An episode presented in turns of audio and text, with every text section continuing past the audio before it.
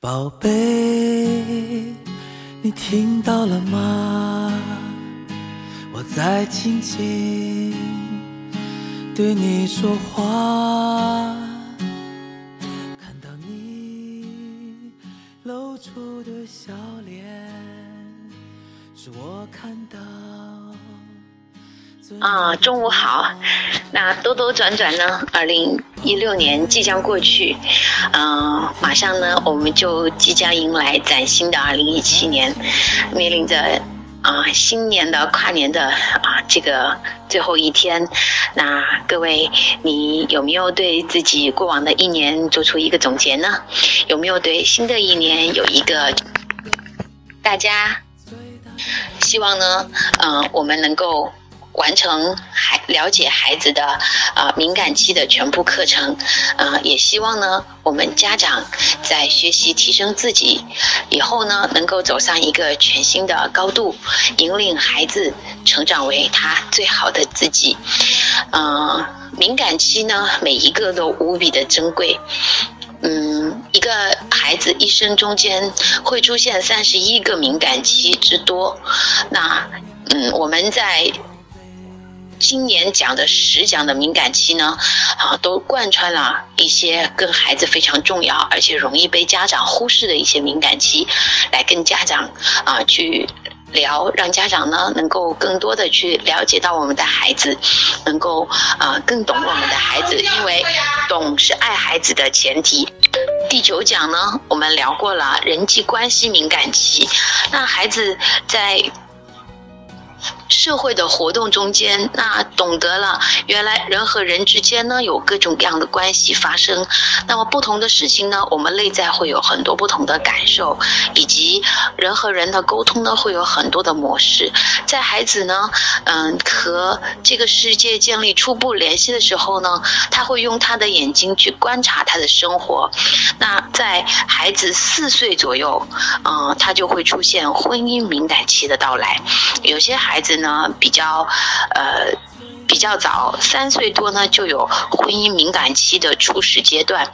那这个时候的话，我们家长，嗯、就是父母之间的关系给予孩子，呃的影响是最深远的。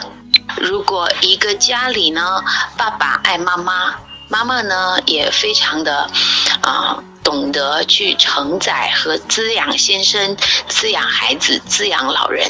那么，在一个幸福的婚姻模型下面呢，孩子就会比较有安全感，孩子呢就比较呃内在就比较有力量，他会对婚姻的生活、和谐的婚姻生活有期盼、有向往。这个时候的孩子呢，就会萌生出对嗯。结婚对爱这些啊、概念的探索啊、他会去了解啊什么是爱，他也会经常说我爱谁谁谁。这个时候的孩子一般呢上了幼儿园啊、他会嗯有的时候会说我喜欢我们班的谁谁谁啊、那原来呢有的时候孩子是把喜欢建立在他是我的好朋友。呃，四五岁左右阶段呢，这个孩子就会明显的提出，我想嫁给谁谁谁，我想和谁结婚。那么孩子最早的结婚对象其实并不是啊、同龄小伙伴。很有趣的是，孩子第一个萌发萌生出来想要啊。嫁给对方的其实是异性的父母，也就是说，一个小男孩呢，他最希望的就是嫁给他的妈妈，啊、一个小女孩呢，最希望的其实就是嫁给他的爸爸。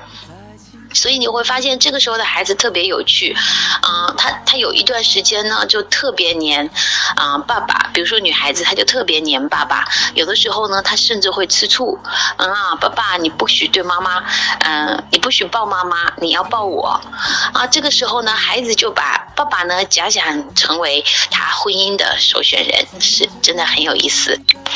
如果有一天你的孩子对你宣布，呃，女儿说我要跟我爸爸结婚，男孩说我要跟我妈妈结婚，那恭喜你，这就标志着我们的孩子呢就出现了最早的婚姻敏感期，那孩子对婚姻。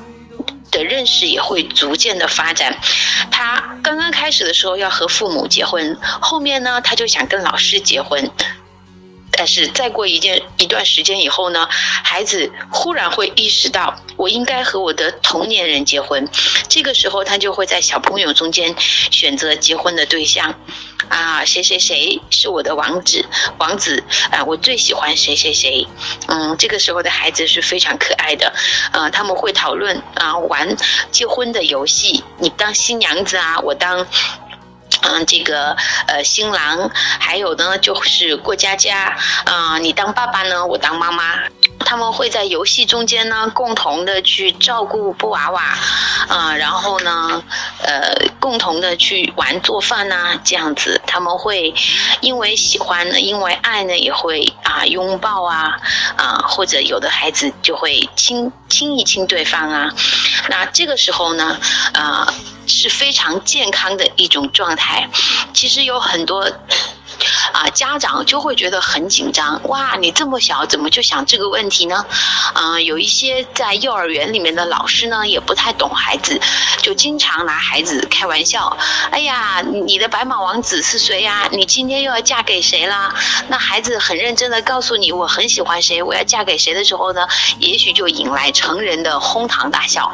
啊，可能在我们觉得很好玩的啊，这个善意的笑声中间。嗯，可能我们的孩子就会觉得很，嗯无奈，会觉得很彷徨。他不知道啊，他的想法到底哪里有问题，啊，引起大家的这种哄堂大笑。其实这对孩子特别的不好。对于孩子的这种正常的情感需要呢，其实我们成年人应该是处于一种淡定的状态就 OK 了。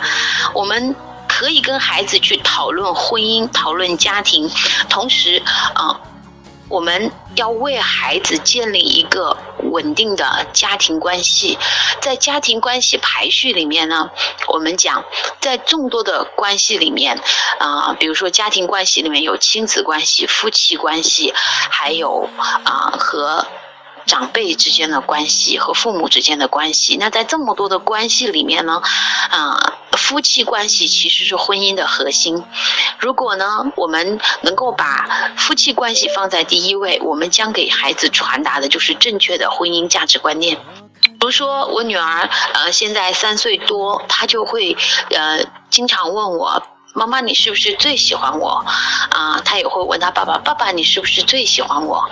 那这个时候呢，我就会跟孩子讲，我说宝贝，啊，妈妈最喜欢的人是你爸爸，因为爸爸，啊，是我的老公啊，那你是我的孩子呀，你要排在啊爸爸的后面，因为没有爸爸就没有你呀。所以当我去这样跟孩子讲的时候呢，他一开始是不接纳，但是我讲两次、三次以后，他就认为这就是正确的，这就是。是正常的，那所以我们不能把对孩子的爱凌驾于我们啊夫妻对夫妻之啊夫妻之间的爱之上啊。那如果我们这样子啊倒过来的话，把孩子把对孩子的爱放在最上面，你会发现是一个倒三角，夫妻两个人在下面，孩子在上面。那这个倒三角其实对于关系的稳定来讲特别的不好。如果呢，孩子出现问题呢，就很容易影响到夫妻之间的关系。所以在中国社会呢，有很多的呃家庭呢，是因为孩子出现了问题，导致夫妻相互指责，导致呃这个家庭关系不和谐，反过来又继续影响到孩子往啊不良的方向去发展。所以，嗯，我们讲呢，孩子。不是被教育而来，他是被影响而来。如果我们夫妻双方懂得相处之道，懂得彼此尊重对方，懂得爱好彼此，那孩子在父母的这种关系互动中间，就能感受到到底我应该如何和别人啊相处。那如何呢？我才能够啊有一种幸福的感觉？什么样是爱的感觉？如果我们给孩子这样的环境，孩子就自然而然成为这样的人。所以呢？孩子不是教来的，是被影响而来的。在孩子出现婚姻敏感期里面呢，呃，家长一般有两个误区。第一个误区呢，就是勒令孩子不许谈这个问题。有很多家长觉得这是一个呃很重大的问题，呃，这个关乎道德，关乎啊什么女孩子要矜持啊，男孩子要做慎重选择啊等等，所以不允许孩子啊说这样的话，有这样的想法。其实如果我们家长不了解孩，孩子的话呢，我们会破坏了孩子对婚姻的一个美好的感觉，嗯，过早的呢就对孩子就是强行的加进了一些我们成人认为的意识，还有一种不良的感受，这样子对孩子形成婚姻观会产生一些影响。另外一种误区呢，就是家长啊，去逗孩子，无缘无故的去逗孩子。啊，会去撮合孩子。哎呀，你们两个在一起啊，啊，怎样怎样啊？哦，然后就会去说一些，比如说，嗯，你。这个这么小就想嫁人啦啊！你羞不羞啊？呃，你好不好意思呀？你看你爱你爱他，呃，你爱小明，小明不爱你呀，他以后抛弃你了怎么办呢？啊，或者有些家长就是告诉你啊，男人都是靠不住的呀，就喜欢跟孩子就是讲这些负面的信念，那。其实我们在家长在跟孩子沟通的过程中间，我们有的时候根本就没有意识到，啊，我们有一些话可能对孩子的一辈子产生深远的影响。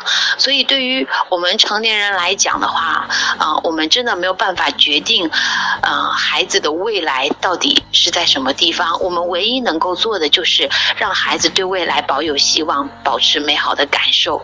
我们作为爸爸妈妈，做成年人应尽到的责任和义务，啊，那么在婚姻敏感期的时候呢，其实，啊，总结来讲，就是家庭关系对孩子的影响非常重要，啊，第二个呢，孩子在婚姻敏感期的时候，他所有的想法和探索还有尝试都是啊正常的，都是人之常情，并且呢，他这个时候建立的，嗯，对爱的观念，对于婚姻的概念呢。将影响到他的青春期的人际交往，将影响到他走向社会，啊，到了这个择偶期，然后组建家庭时候，所有的信念观念都在这个时候会产生萌芽。所以，我们家长积极向上的引导呢，会对孩子的未来的人生产生积极的啊这个作用，孩子将受益无穷。那在这里呢，我还想给大家讲一个呃真实的案例。在我们卓越父母研究院呢，我们在专业课上听到过很多很多关于孩子教养的问题。其实比较幸运的呢，就是像我们现在孩子还小，还在呃。六岁左右、六岁以下这个阶段的孩子是比较容易影响，然后孩子出现了一些问题呢，我们是很容易去纠正。但是有一些孩子呢，啊，到了青春期的时候，到了十多岁的时候出现的偏差问题，有的时候真的听上去，让我们嗯作为亲子导师来讲非常的痛心。那么有一个真实的事情呢是，呃。有一个孩子呢，他非常的优秀，他的妈妈呢，呃，这个把孩子培成绩非常好，而且出国，嗯，在国外去留学。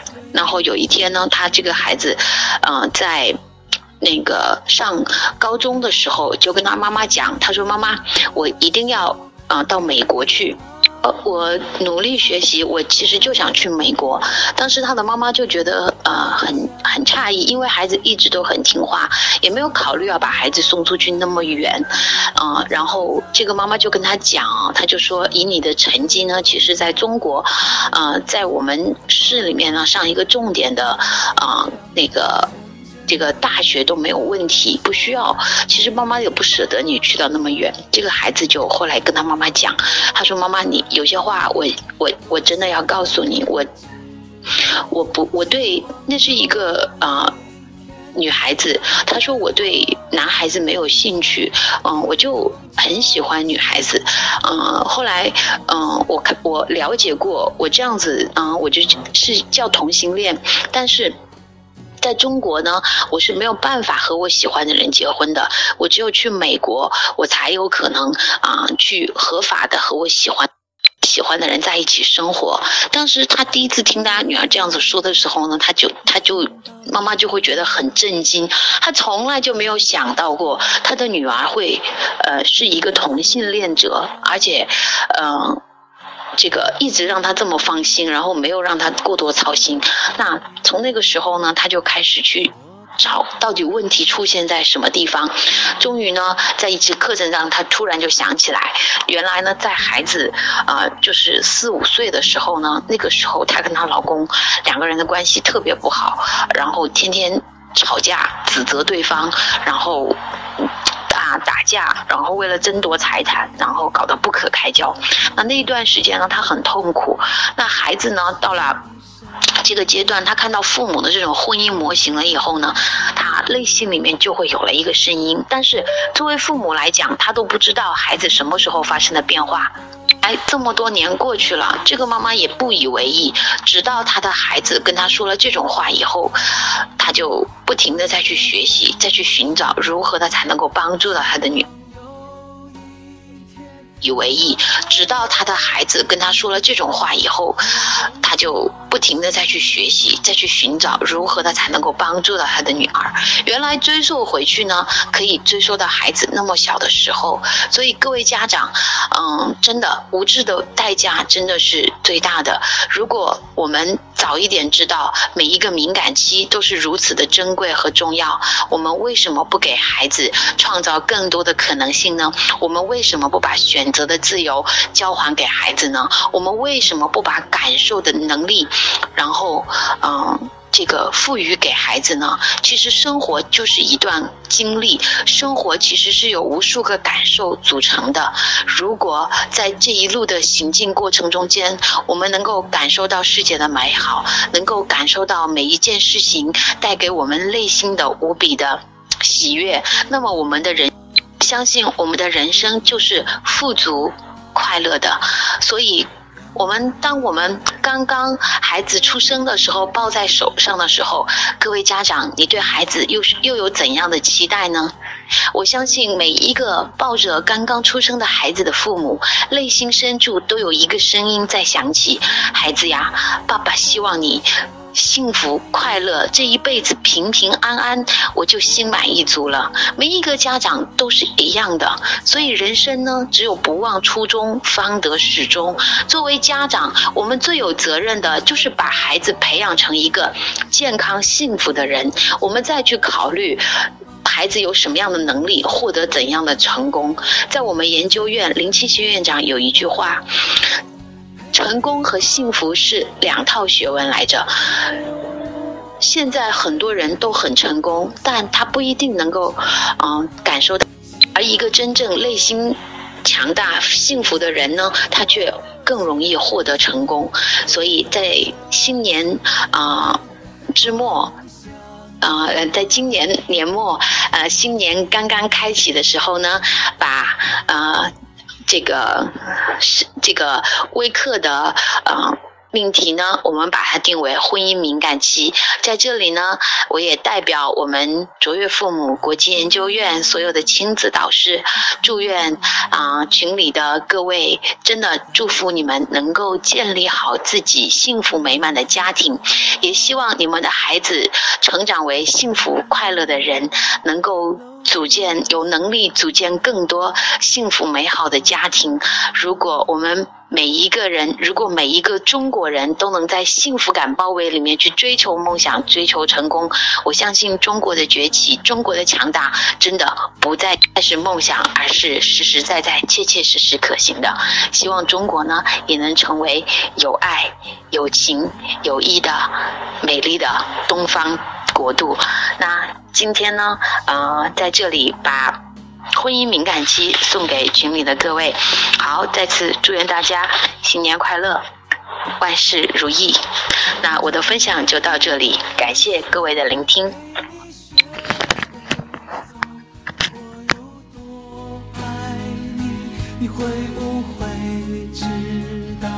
希望有。